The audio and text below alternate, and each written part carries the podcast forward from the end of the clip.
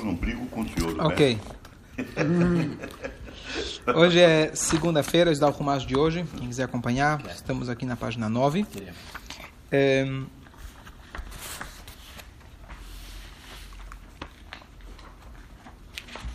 Então, deixa eu aproveitar.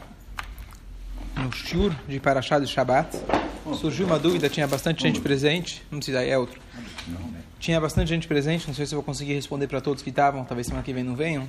Então, uma pergunta que surgiu, só, não só para deixar claro que a pergunta foi muito boa e dar resposta. Na semana passada tem um passuco que diz que o, os egípcios, eles depois que o Hashem transformou o Nilo em sangue, então eles começaram a cavar em volta do Nilo em busca de água. Então surgiu a dúvida, qual que é a conclusão? Se eles acharam água ou acharam sangue? Não está escrito. Então essa foi a dúvida que surgiu durante o shiur, eu falei que ia pesquisar. Então aqui é a resposta. Não foi fácil de achar, você pedir ajuda de um amigo. Universitário? Universitário? Não. Na verdade, meu cunhado dos Estados Unidos, que tem muito conhecimento. Então ele me trouxe aqui o comentário que está no Midrash, tá? Então ele fala o seguinte, que eles é, cavaram, os judeus tinham cavado é, no, nas, nas beiradas do, do, rio, talvez eles vão encontrar algum, alguma fonte de água e não sangue. E aqui tem uma machloket, uma discussão entre os sábios, se eles encontraram água de fato ou não. Conforme a opinião de Rabi Yodá, as águas é, que estavam embaixo da terra, elas não receberam a praga, então eles de fato encontraram água. É, e qual foi então, nesse caso, qual foi a castigo para eles? O castigo foi que eles tiveram que se esforçar até achar. Cavar não é fácil, até eles cavarem. E a segunda opinião do Rabi Nechem, ele fala que não. Eles procuraram e acharam sangue. E o Passuk está querendo te mostrar que eles tiveram que, além da praga, ainda se esforçaram, se esforçaram e não tiveram nenhum êxito, nenhum resultado. E não só isso, se a gente for olhar nas palavras de Hashem para Moshe, que ele, quando ele falou que haverá a praga no futuro, então ele, Deus já tinha dito, olha, Venilu Mitzrayim, o povo dos egípcios, eles vão buscar em água, vão buscar pela água em todo canto. Quer dizer, essa busca pela água, esse esforço, com êxito ou sem êxito, já estava predito, então, na Macá de Hashem. Então, só para deixar isso claro, que tinha surgido na semana passada.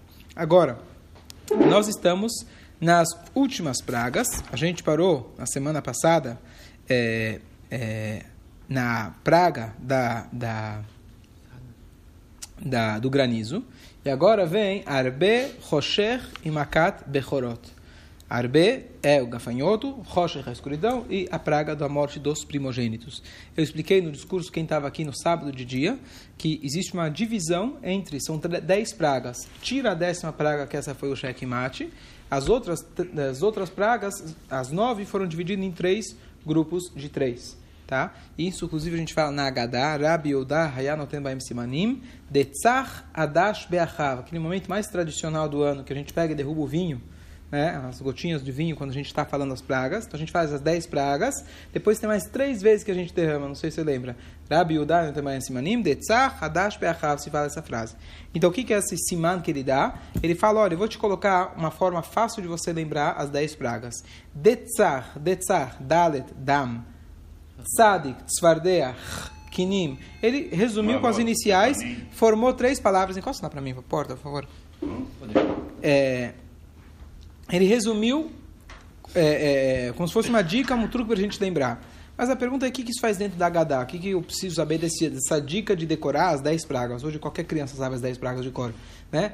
Então, na verdade, nós sábios explicam que essa divisão que ele fez foi para explicar para a gente a necessidade, a utilidade e o propósito de cada uma das pragas.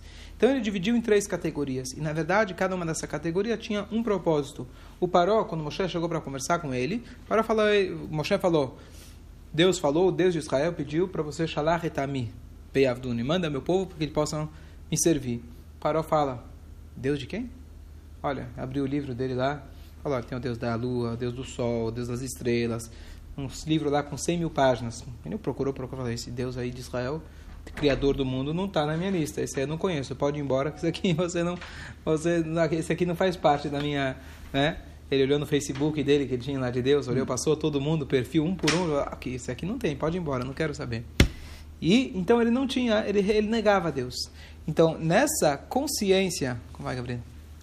Nessa nesse ensinamento, através das dez pragas, Moshe Rabbeinu queria ensinar para ele três coisas a, part... a, a, respeito de Hashem. Número um, Deus existe.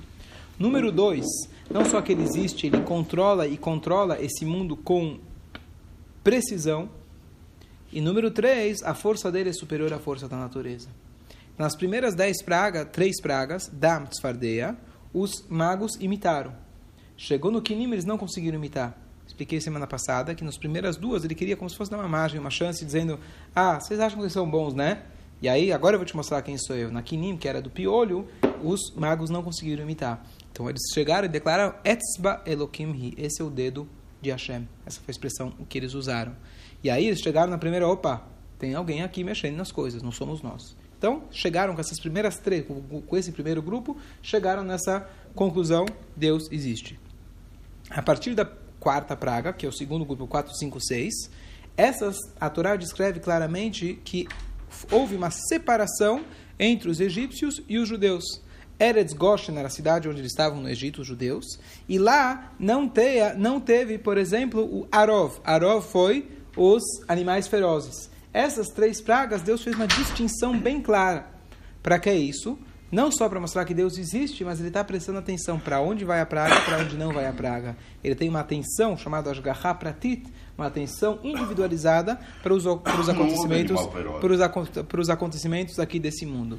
E por último, essas últimas três é chamado Kor Mul Kor, força contra força. Deus quis mostrar de que a força dele é superior à natureza, superior ao paró. Então, as últimas três, tirando a praga dos primogênitos, Deus queria mostrar que a força dele é muito maior. E uma coisa, a, a, as linguagens usadas aqui é que eles nunca, nunca teve algo parecido. A gente vai ter na, na, na praga de hoje, por exemplo, agora no, é, no gafanhoto, nunca teve algo parecido na história, nunca vai ter algo parecido na história, sem precedentes. Então, é o tipo de praga que vem realmente mostrar essa força fora do comum, bem maior do que a natureza, especificamente nas linguagens usadas, aplicadas, é, é, é, implicadas nessas, nessas últimas três, nesse últimos três grupos, nesse terceira parte do terceiro grupo. Ok, agora. Boa tarde. Tudo bom? Saudades. Desculpe. É, então, hoje a gente vai começar a estudar a praga do Arbe, certo? Gafanhoto. Gafanhoto, muito bom.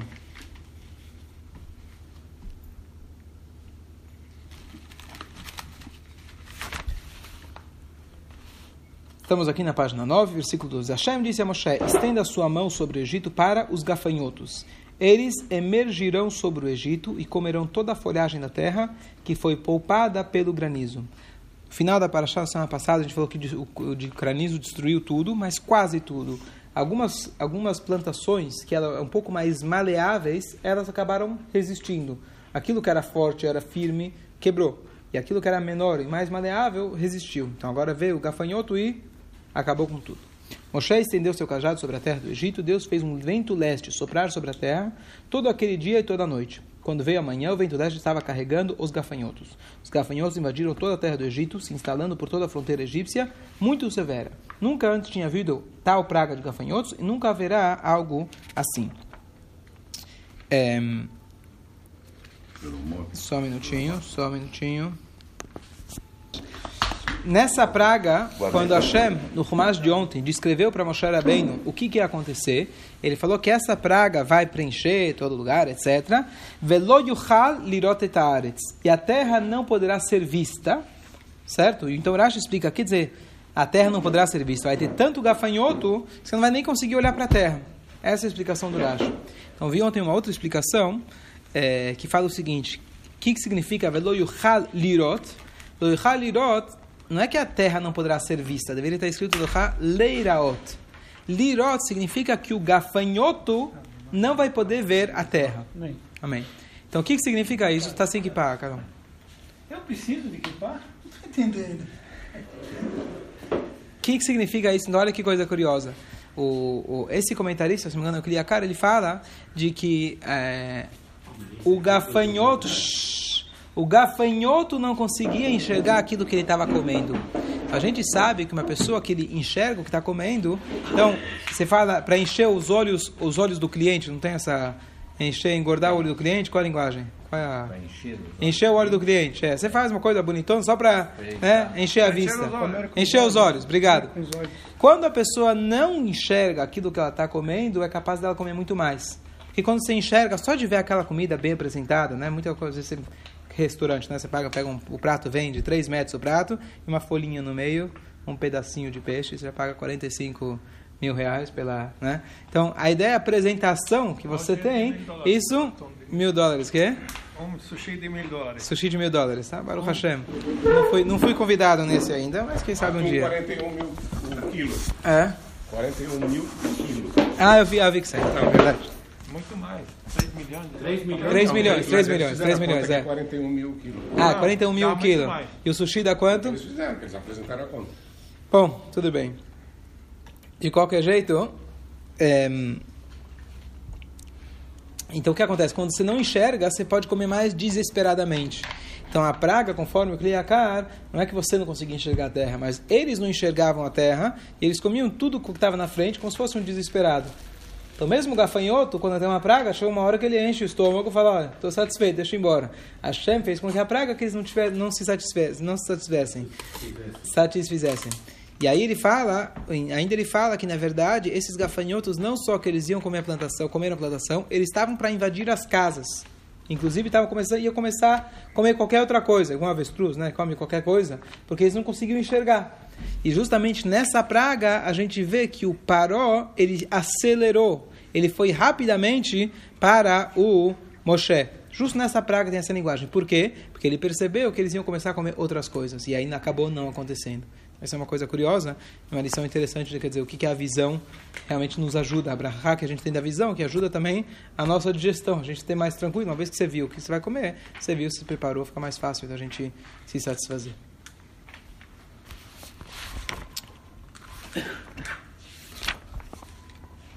Ehm, vamos aqui na continuação.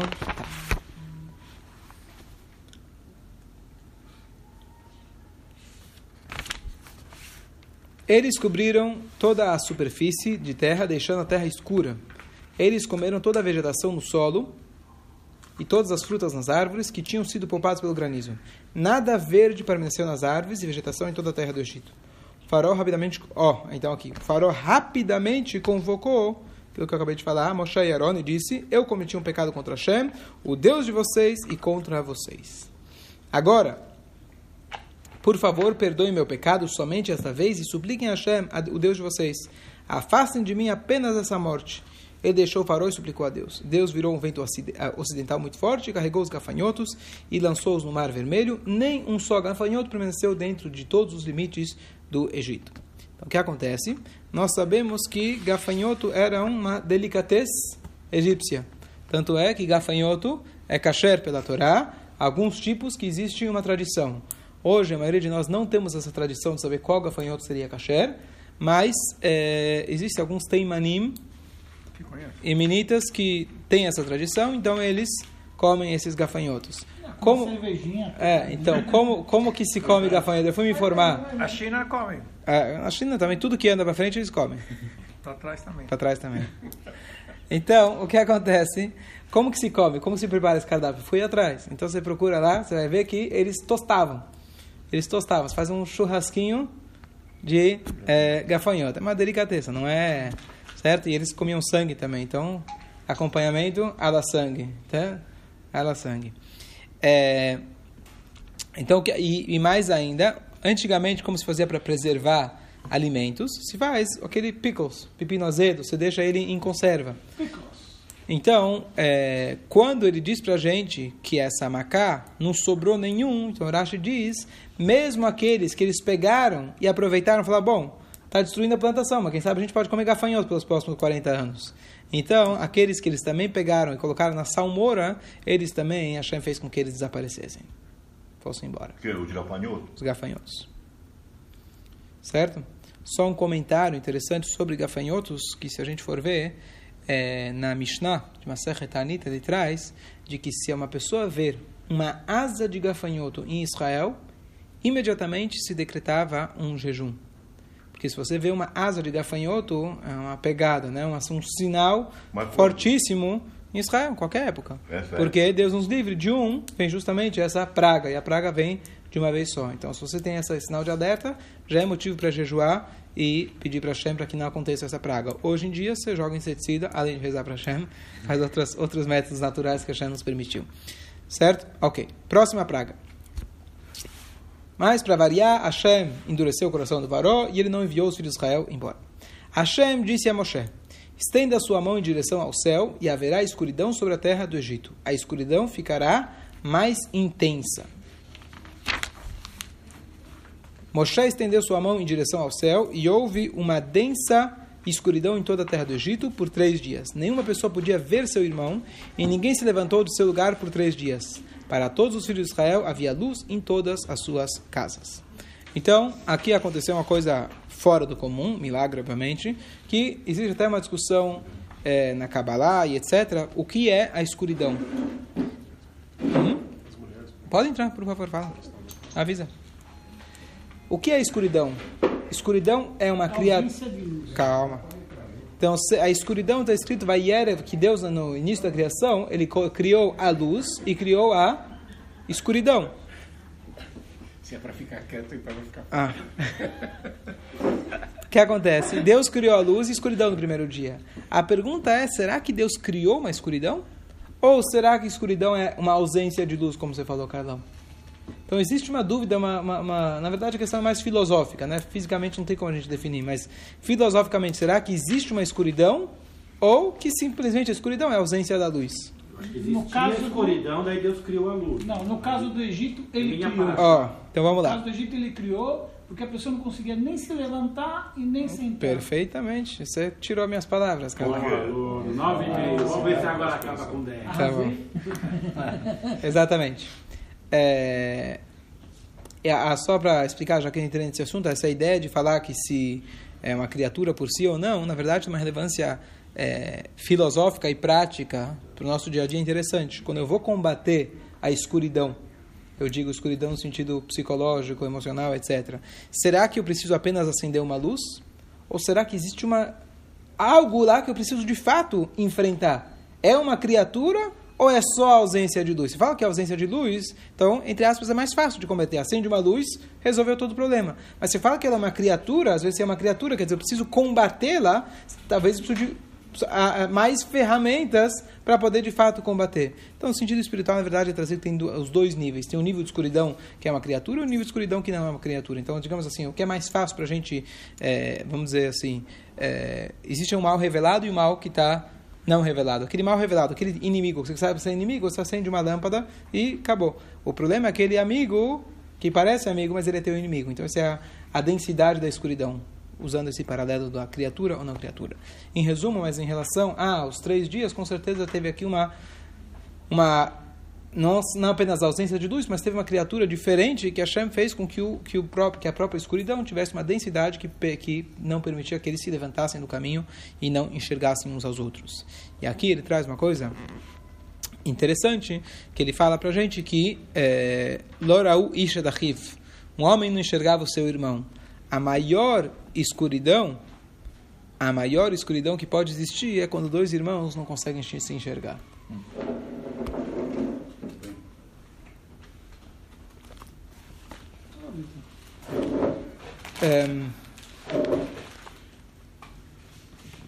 E amanhã, se Deus quiser, a gente vai ver alguma coisa sobre.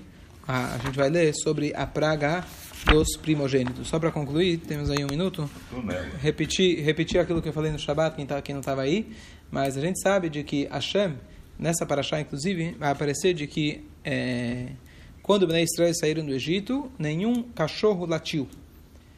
Mérito disso que eles não latiram, Hashem deu para eles uma, um presente especial de que quando você faz um abate de um animal e aquele abate não vingou, não deu certo, não saiu kasher, então aquela carne não está kasher, o que você faz? A Torá fala, dá para o cachorro. Por que justo o cachorro? Então, justamente o cachorro que não latiu na saída do Egito, em Akadosh Baruch Hu Mekapeach Schal Kol Bria. Deus ele não poupa a recompensa de qualquer criatura. Seja um cachorro, mas ele fez algo de bom, então Deus vai poupar ele para todas as gerações, que ele vai receber esse pedaço de carne. Eu questionei no Shabat, estava aqui, perguntei no Shabat, os sapos, a gente sabe que na praga dos sapos, das rãs, eles pularam inclusive dentro dos fornos acesos e morreram.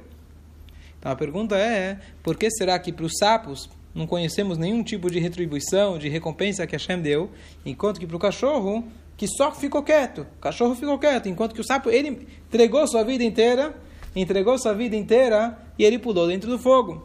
Qual que é a resposta? Eu não posso falar. Não pode falar. A e resposta diz. Lembra? Tava aqui não. A resposta é que é mais fácil, às vezes, você pular dentro de um fogo do que você calar a tua boca. Poxa, essa é pesada. Essa é pesada. É pesado. Muito bom. Eu não te mandei o peixe, na boca. É ok. Essa é, é o Rumas de hoje.